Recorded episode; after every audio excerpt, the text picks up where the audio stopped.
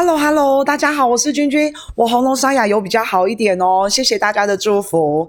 九月十号上午啊，习近平应邀和拜登通电话，受邀约哦，表示是美国找的哦。好，那但是没关系啦，谁找谁都没关系，有沟通最重要。那这一次呢，全世界都在关注中美双方元首通话。上一次中美元首通话是在中国的农历年除夕的时候啊，那隔了这么久，这个是第二次通话了。首先呢，两边的元首都互相的寒暄一番啊，那习主席当。然也对美国的飓风造成很多人员财产伤亡，向拜登表示，还有向美国人表示慰问啊。那拜登当然也谢谢啦。所以沟通啊真的很重要。那九月十号这个日子呢非常的敏感，因为在隔一天就是九幺幺，也就是九一一恐怖攻击事件二十周年。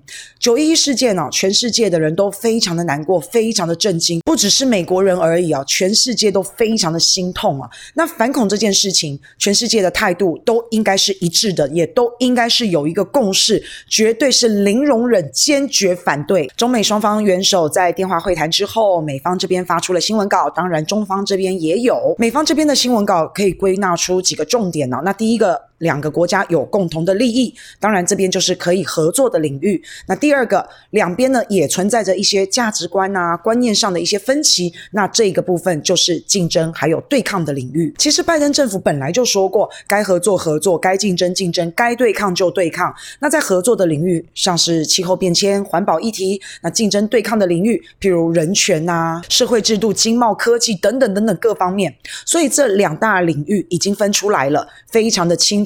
非常的清晰，壁垒分明。可是各位好朋友，你觉得有可能吗？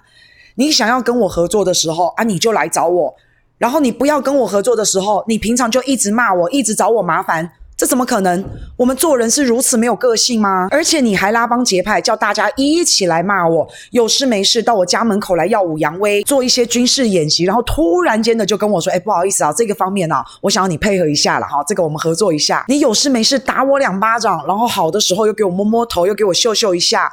哎，我是精神错乱是不是啊？一下跟我合作，说是我的好朋友，一下又来打我，像是我的仇人一样。反正美国这种两手策略、双面人，他已经玩了很久了，我们现在也都不想理他了。所以中方这边早就已经画出来了两项清单、三项底线，红线都已经给你画在这里了。要合作当然是可以啦，但是你态度得要给我好好的，你不能平常有事没事就敲打我一下、骂我两句，需要帮忙、需要合作又过来了。那当然，在中方的部分新闻稿当中也提到了气候变迁、环保议题，当然也提到了中国在这些方面的主张，然后同时也提到了哪些领域可以跟美国合作等等等等。这个是中国释放出来对自己气候变迁、环保议题的一个。主张已经试出了一条康庄大道，已经给你指引明灯了，告诉你这个我们真的可以合作哦。那如果美国要谈的话，来来来，欢迎，但是你必须得答应我哦，不可以这个谈完之后，在其他的议题方面又动不动就骂我，动不动就挑衅，动不动就找我茬。其实大概两项清单，三条底线。就是一个大前提。那另外还有阿富汗问题，基本上也有合作的机会。美军在八月三十一号仓皇的撤军，然后留下了一大堆的烂摊子，要大家给你擦屁股，真的是非常的难看。美国已经够难看了，如果这个时候阿富汗的内政不稳定，又来个内乱啊，又来个战争啊，然后又来个饥荒，残破不堪，民不聊生，所有全世界的矛头当然又回到了你美国拜登的头上。那个时候的难看啊，那就是不知道加了多少倍了。所以美美国。也好，拜登也好，当然都非常希望阿富汗局势能够稳定，这是面子问题呀。中国也希望阿富汗稳定。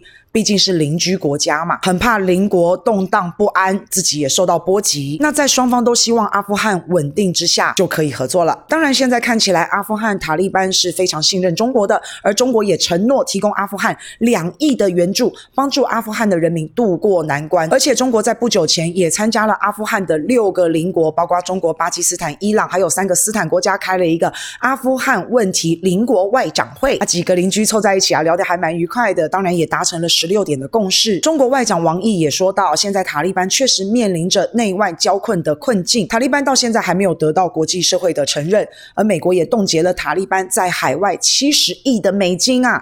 所以塔利班现在啊很凄惨、很凄凉啊，没有钱也没有朋友，而且国内的疫情、内部的稳定也面临到了严峻的挑战，而且在未来可能还有饥荒的问题。另外，王毅外长也讲到啊，希望能够建立开放包容的政府，执行温和的宗教政策。策，这个就是中国对塔利班提出的要求。另外，还有在恐怖问题上面，尤其是曾经攻击过中国的东伊运组织，塔利班你这个问题可要好好的处理，好好的解决啊！所以看到中国对塔利班是有帮助、有教导。也有要求，等于这个系列，等于对阿富汗出台的这一系列的政策是实实在在的，完全不空洞的。那美国呢？跟着大家一起好好的善后吧，收拾烂摊子吧。如果真的希望阿富汗稳定，美国也跟中国一定得在这一块合作。那至于竞争对抗的部分，那当然就是诶价值观啊、制度等等各方面。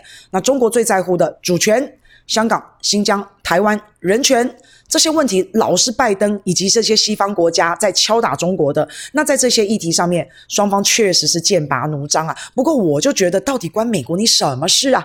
到底关西方国家你们什么事啊？你们怎么老是动不动就爱去管人家的家事？你管人家家怎么教导孩子，怎么安置老人，怎么赚钱呐、你会不会太鸡婆了一点？用这些议题一个接着一个的想要抹黑，还有之前在新冠病毒上面的再一次的溯源也是同样的，人家明明没事，之前也被调查过了，就没事了，你还要把之前的事情硬要拉到现在，硬要再重新做一次这样的溯源，动不动就要找中国的麻烦，其实全世界也。也都看得很清楚了啦，但是至少目前我们看到比较好的一个面向，就是中美双方把他们各自在乎的问题以及领域都已经摊在阳光下，都已经摆上桌面来，直接的直球对决，直接的来做一个沟通跟交谈了。可是我还是不知道，美国你到底为什么一直要去管人家家的制度？为什么一直要去管人家家的价值观？我不能跟你不一样吗？我的生活方式为什么跟你不一样？我就要天天被你们找茬，我就要动不动天天被你们。骂呢？我们做人还有一个法律道德的底线吧？恐怖攻击、乱杀人、虐待人，这个是我们完全不能接受的。这个是全世界的共识。那如果说我家规矩就是多了一点，跟你家不一样，那又怎么了？美国你怎么不去管管沙乌地阿拉伯啊？他们伊斯兰国家的教条教法严格的很呐，可是比中国不知道严格了多少倍。你怎么不去管管泰国啊？你这个根本就是双标，故意找麻烦嘛！为了攻击而攻击，为了黑而黑，真的是抹黑无极限。线呢？好啦，那现在大家也打开天窗说亮话了。